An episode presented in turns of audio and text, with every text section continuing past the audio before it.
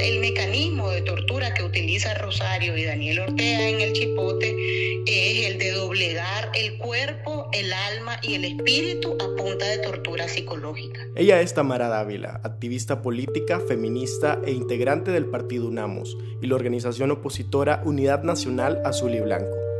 Anteriormente, UNAMOS se llamaba Movimiento Renovador Sandinista nació, digamos, de una incisión del Frente Sandinista de Liberación Nacional, el eterno partido de Ortega y Murillo. Yo estuve presa durante un año y ocho meses, eh, casi exactamente esa cantidad de tiempo, en la Dirección de Auxilio Judicial, mejor conocida como el Chipote. Una cárcel de máxima seguridad que el régimen ha utilizado para confinar a presos políticos como ella. Yo fui... Eh, secuestrada y puesta en ese lugar el 12 de junio del 2021 y fui liberada el 9 de febrero del 2023 en esa operación de los 222. Durante ese tiempo, desde el día 1 en que fui llevada a ese lugar, fui puesta, digamos, en, una celda eh, sola, en una celda sola durante un año y dos meses. Tamara relata todo esto vía llamada telefónica, desde un destierro impuesto por la dictadura de Daniel Ortega y Rosario Murillo en Estados Unidos. Cuando mencionó que fue parte de esa operación de los 222, se refería al siguiente hecho. El 9 de febrero del 2023, los mandatarios sandinistas desterraron a estos reos de conciencia, luego de que una parte de ellos fueron procesados por traición a la patria. Mientras iban en un avión hacia Estados Unidos, el régimen los despojó de su nacionalidad.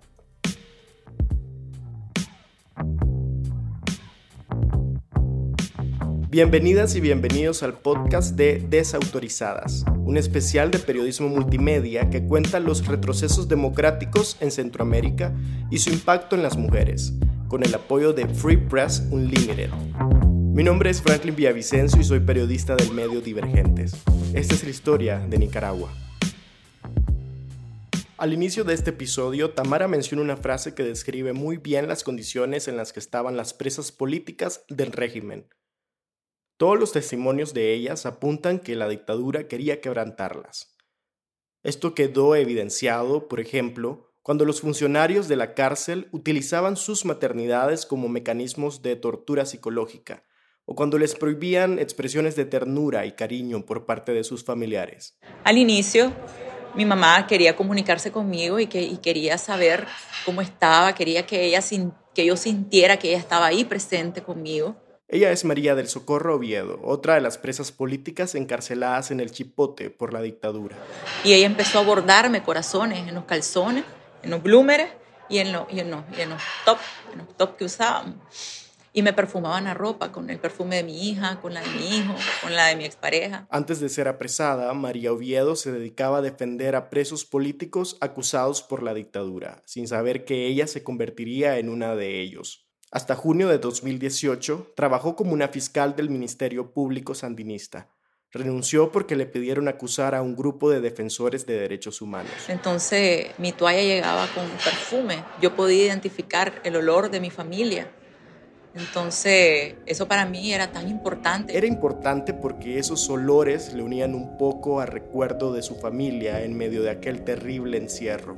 Era una muestra de que estaban con ella, hasta el final, pasara lo que pasara. Cuando me, me ponía un corazón en un, bloomer, sabía que ella lo tejió y, y por eso yo daba por asumido de que estaba bien entonces que no estaba sufriendo, que, estaba queriéndome dar afecto aún así en estas circunstancias. Pero estas muestras de cariño no pasarían indiferentes a la crueldad que el régimen impuso a lo largo de su encierro a las presas políticas. Cortaban los corazones con una tijera eh, y me dejaban el hoyo en los, calzones, en los,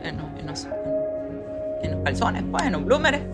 Y, en, el top me lo quitaban, me los arrancaban y me, y me destruían la ropa, pues, donde estaba el corazón las toallas no me las pasaban ahí nomás cuando llegaban, entonces de tal forma que el perfume se disipaba. Quedaba un poco de perfume, pero era bastante imperceptible porque me, me dejaban en el aire las toallas, supongo yo. La ropa era entregada una vez a la semana y siempre sucedía lo mismo. De alguna forma, los carceleros del Chipote supieron que este acto de ternura renovaba las fuerzas de María Oviedo. Entonces identificaron que eso a mí me ayudaba mucho a sobrellevar en, eh, la, en prisión Y yo creo que eso lo utilizaron pues para una forma de castigo. Luego estaban los interrogatorios. Los presos políticos del Chipote eran llevados a una oficina alfombrada y con aire acondicionado, cuya temperatura era regulada al gusto del inquisidor. Casi siempre el cuarto estaba helado, muy helado en comparación al calor que hacía dentro de las celdas.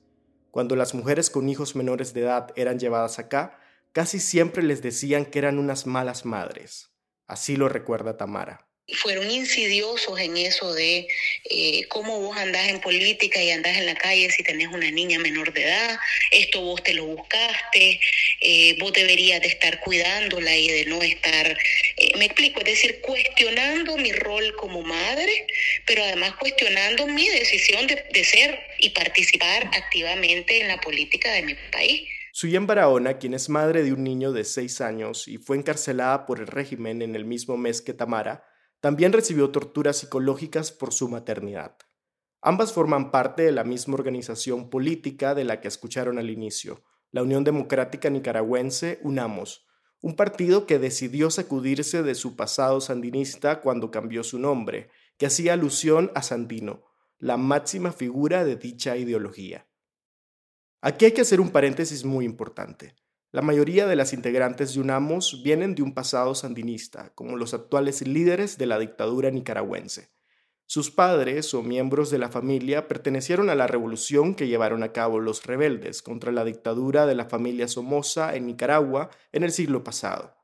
Esto podría explicar el trato hacia ellas. No solo son consideradas como opositoras, sino como traidoras a, entre comillas, los ideales del sandinismo original. Esta es su bien nuevamente. Fue mucha alusión a que, a que yo por andar, por andar en esta, de, andar pues protestando, de andar eh, metiéndome en, en, política y en, estos asuntos, pues ahora estaba separada de mi hijo. Pues, Durante 561 días, los carceleros no permitieron que Suyen pudiera hacer una videollamada con su pequeño, exiliado junto a su padre en Estados Unidos. Por su parte, Tamara, tras 14 meses de incomunicación, hizo una huelga de hambre de cinco días como método de presión para tener una visita de su niña. Lo consiguió, pero su cuerpo sufrió. Llegó a pesar 90 libras. Entró en desnutrición. Quienes teníamos hijos e hijas menores de edad, la hazaña fue particular. No nos permitían ni siquiera recibir dibujos, ya no sea fotos ni nada. Eh, y en el caso de las mujeres, eh, eh, esa, eh, eso, pues las tres madres que estuvimos en el Chipote, que somos eh, María Oviedo, que, que tiene un niño menor de edad, Suyen Barahona, que está en las mismas condiciones, y yo, no nos permitieron ver a nuestros hijos, en mi caso, hasta un año y dos meses después. En todo este proceso hubo una hazaña particular hacia una de las reas de conciencia, que, además de misoginia, significó discriminación de género. A mí me tenían en la galería de los hombres la, celda número uno de la Galería de los Hombres, que era la galería más larga. Ella es Dora María Telles, la mítica comandante 2 de la Revolución Sandinista, quien fue recluida en el pabellón de varones solo por su orientación sexual. Dora es una de las leyendas vivas de la lucha sandinista contra la dictadura de Somoza. La comandante 2 participó en la toma al Palacio Nacional de Managua el 22 de agosto de 1978 en el asalto encerraron a legisladores somocistas hasta negociar su liberación con Somoza, quien a cambio liberó a presos políticos y accedió a emitir un mensaje de la guerrilla por la radio. Hay un odio a las mujeres, pero no a cualquier mujer, pues, pero ella nos odia a nosotros por lo que somos, porque luchamos, porque denunciamos, porque los enfrentamos, porque no nos doblegan, porque no nos rendimos, ellos nos odian por lo que somos como mujeres mujeres en el sentido, digamos, profundo de la palabra, pues, y enfrentadas a ellos. Entonces ellos jugaron al tema de que nos iban a hacer arrodillarnos, que nos iban a quebrar. Dora María Telles no tiene reparos en señalar quiénes son los que odian a las mujeres en Nicaragua. Daniel Ortega y en especial Rosario Murillo, desde la llegada al poder de la pareja sandinista en 2006, existe un patrón de ataques hacia las organizaciones feministas y hacia defensoras de derechos humanos. Pero uno puede llegar a preguntarse de dónde viene eso. ¿Por qué tanto odio hacia las mujeres? Para responder a ello tenemos que viajar 25 años atrás, a uno de los hechos que definió completamente a la dupla dictatorial que manda en Nicaragua. El día de hoy he decidido hacer público que voy a emprender un proceso judicial contra Daniel Ortega. 1998 fue uno de los años más críticos para la familia Ortega Murillo. Durante ese año, Soy la América Narváez Murillo, hija de Rosario Murillo e hijastra del líder sandinista Daniel Ortega, denunció a su padrastro por abuso sexual. Esta denuncia puso en riesgo la carrera política de Ortega y lo acercó peligrosamente al abismo pero además reconfiguró las dinámicas familiares y las relaciones políticas entre el líder y su esposa. Ella, a través de su lealtad a su esposo por encima de su hija, se convirtió en el binomio. Con el paso de las décadas, él le cedería parte de su figura y poder a Rosario, hasta repartir la presidencia del país en dos. Yo he sido abusada y agredida en todas las dimensiones. He sido agredida psicológica, física, sexualmente y también he sido agredida desde una posición de poder. Desde que Soy la América pronunció esas palabras haciendo pública su denuncia de abuso sexual, inició para ella un verdadero infierno. A Soy la le prohibieron trabajar, tener reuniones públicas y hablar con otros acerca de su caso. Fue silenciada y amenazada por el poder político implacable que se ejerce en los países gobernados por caudillos. Las presiones aumentaron aún más, después de que Ortega regresara a la presidencia en 2006, especialmente por parte de su propia madre. A medida que los años pasaban, la primera dama ganaba más preponderancia en el partido político de su esposo y en el gobierno, hasta que en 2017 Ortega la nombró vicepresidenta, luego de unas elecciones plagadas de irregularidades. Y con ese cargo quedó en la primera línea de sucesión constitucional del poder. Soy la América dirigía la Fundación Centro de Estudios Internacionales, una ONG que la primera dama, su propia madre, asfixió económicamente. Le prohibieron a los gobiernos como el de Noruega proveer a la organización cooperación internacional. Yo por mucho tiempo no pude hacer activismo porque tenía, más que mi propia voz, porque tenía que dedicarme a, a sobrevivir. Esto es exactamente el modo operandi y además quitarte la dignidad y que la incertidumbre te venza. Esa es la voz de Soy la América desde su exilio en Costa Rica.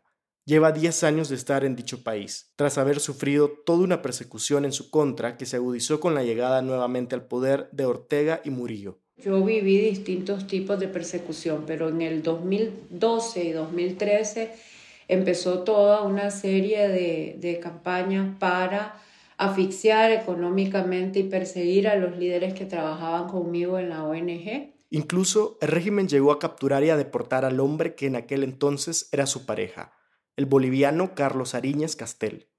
La Policía Nacional ejecutó un arresto violento en presencia de ella y su hijo. Sumado a eso, otras amenazas que implicaban mantener mi casa rodeada de policías, pues ya me llevó a, a salir de Nicaragua. La desaparición de Ariñez dejó a América preocupada y desorientada.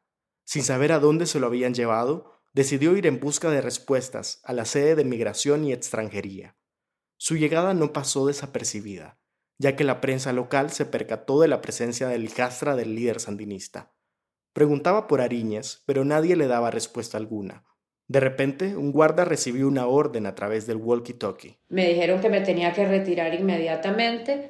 Entonces empezaron a empujarme y mientras me empujaban yo me caía al piso y me decían, son órdenes de su mamá, por favor colabore, que la chino la tenemos que sacar o la tenemos que sacar a como sea, a golpes o a como sea. Mientras esto pasaba, su hijo gritaba al presenciar la escena.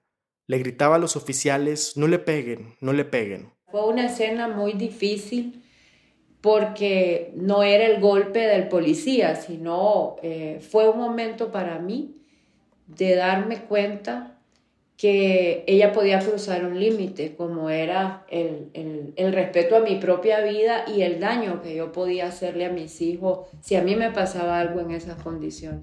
Para América existe una relación entre lo que ella vivió y lo que vivieron las presas políticas.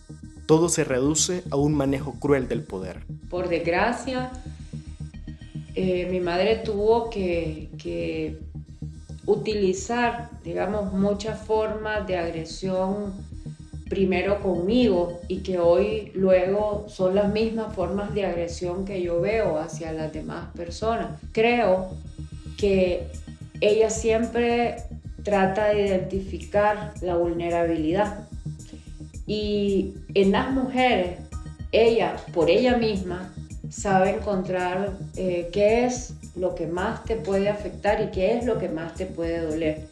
Aunque le cuesta reconocerlo porque dice que puede sonar a justificación, Soy la América tiene una teoría.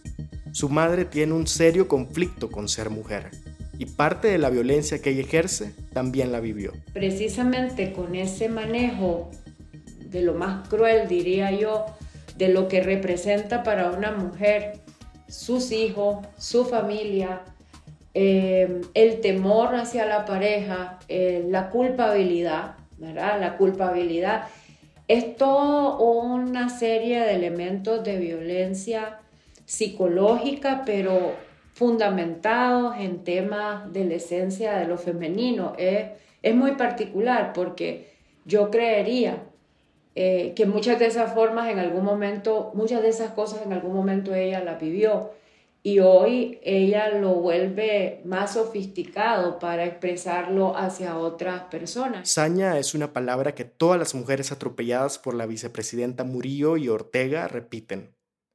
No solo para las integrantes encarceladas de UNAMOS, sino para todo el movimiento de mujeres. Hay consenso en que el origen de ese rencor es 1998, cuando las feministas, muchas de ellas sandinistas que participaron en la revolución y ahora desterradas, acompañaron a América en su denuncia de violación. Nunca ha sido fácil, pero ahora estamos en uno de los momentos desde los 80 hasta nuestros días, probablemente este es el peor momento que vive el eh, movimiento feminista nicaragüense. Ella es María Teresa Blandón, una líder feminista que fue desterrada en julio de 2022 por el régimen. La organización que dirigía, el movimiento feminista La Corriente, fue cancelado y confiscado.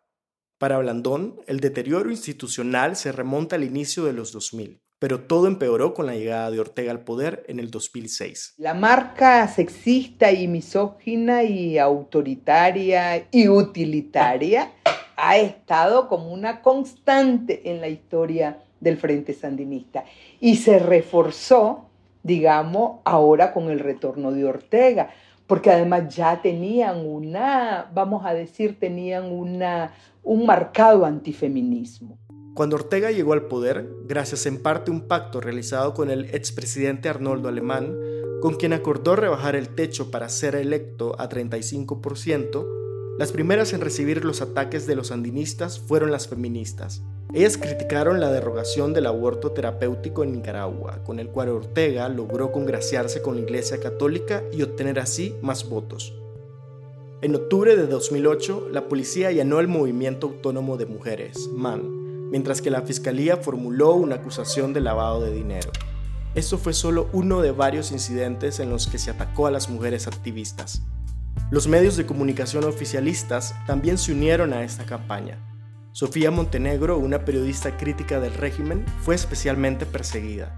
En febrero de 2023 tuvo que huir de Nicaragua después de que la declararan apátrida y confiscaran todos sus bienes. Porque Rosario Murillo es misógina y su marido también. Y hay un odio jarocho contra las mujeres porque yo creo que las mujeres representamos, particularmente las feministas, lo que nunca en su vida ha logrado ser Rosario Murillo. Esa es la voz de la periodista Sofía Montenegro, en la primera marcha a la que asistía luego de su destierro en San José, Costa Rica.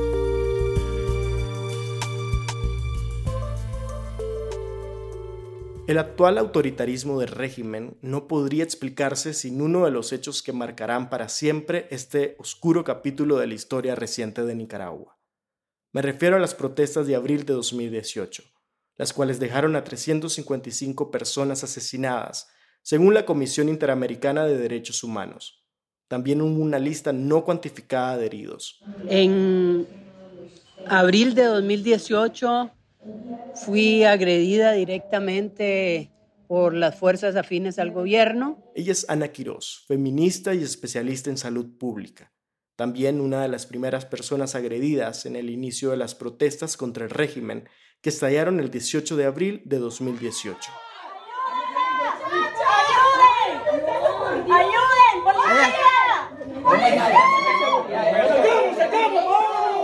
Posteriormente, en los meses que siguieron, fui acosada y finalmente el 26 de noviembre de 2018 fui expulsada, me quitaron la nacionalidad nicaragüense después de 40 años de vivir allá y fui expulsada del país por el régimen de Ortega. También le fracturaron dos dedos que después de cinco años no han recuperado toda su movilidad.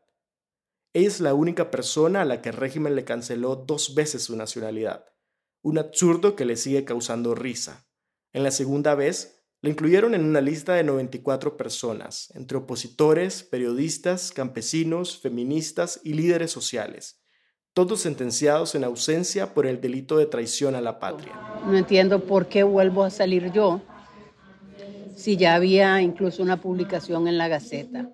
Ana Quiroz cree que eso es parte de una rabia, de querer borrarlas del mapa. Y también... Es, peor que tener una pulga en el trasero, ¿verdad? Porque ahí están y joden y joden y joden. Ya trataron en 2018 de eliminar nuestras organizaciones, allanando el movimiento autónomo de mujeres, inculpando e investigando a nueve feministas, pero no nos callamos. No se cansan, y es que las feministas, a pesar de haber sido el primer blanco de ataques, son uno de los movimientos más organizados de Nicaragua. Han llevado sus demandas a diversos espacios ciudadanos, incluyendo la primera línea de las protestas de abril de 2018, donde denunciaron los patrones machistas y misóginos en la represión policial y paramilitar.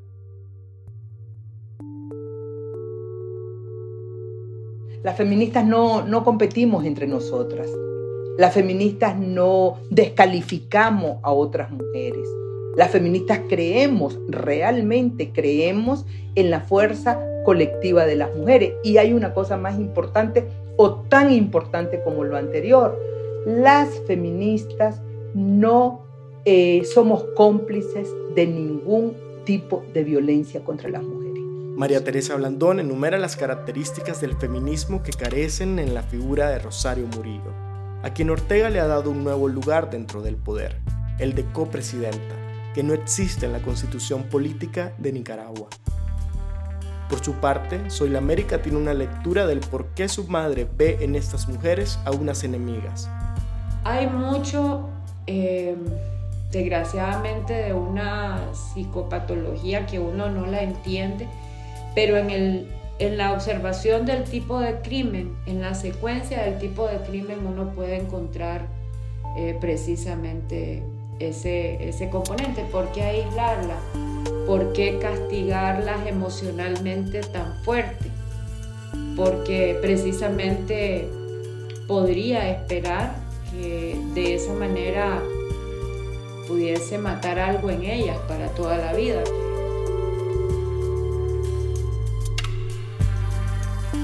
Este fue el podcast Desautorizadas, un especial de periodismo multimedia que cuenta los retrocesos democráticos en Centroamérica y su impacto en las mujeres, con el apoyo de Free Press Unlimited. El episodio de Nicaragua fue producido por Divergentes y editado por Indomables Podcast. Los demás medios participantes incluyen a No Ficción de Guatemala, Contracorriente de Honduras, Revista Factum del Salvador e Indomables de Panamá. Si te pareció valioso este episodio, compártelo con más personas. Las demás historias del especial se publicarán poco a poco en las redes y plataformas de los distintos medios participantes. Mantente pendiente para leerlas y escucharlas.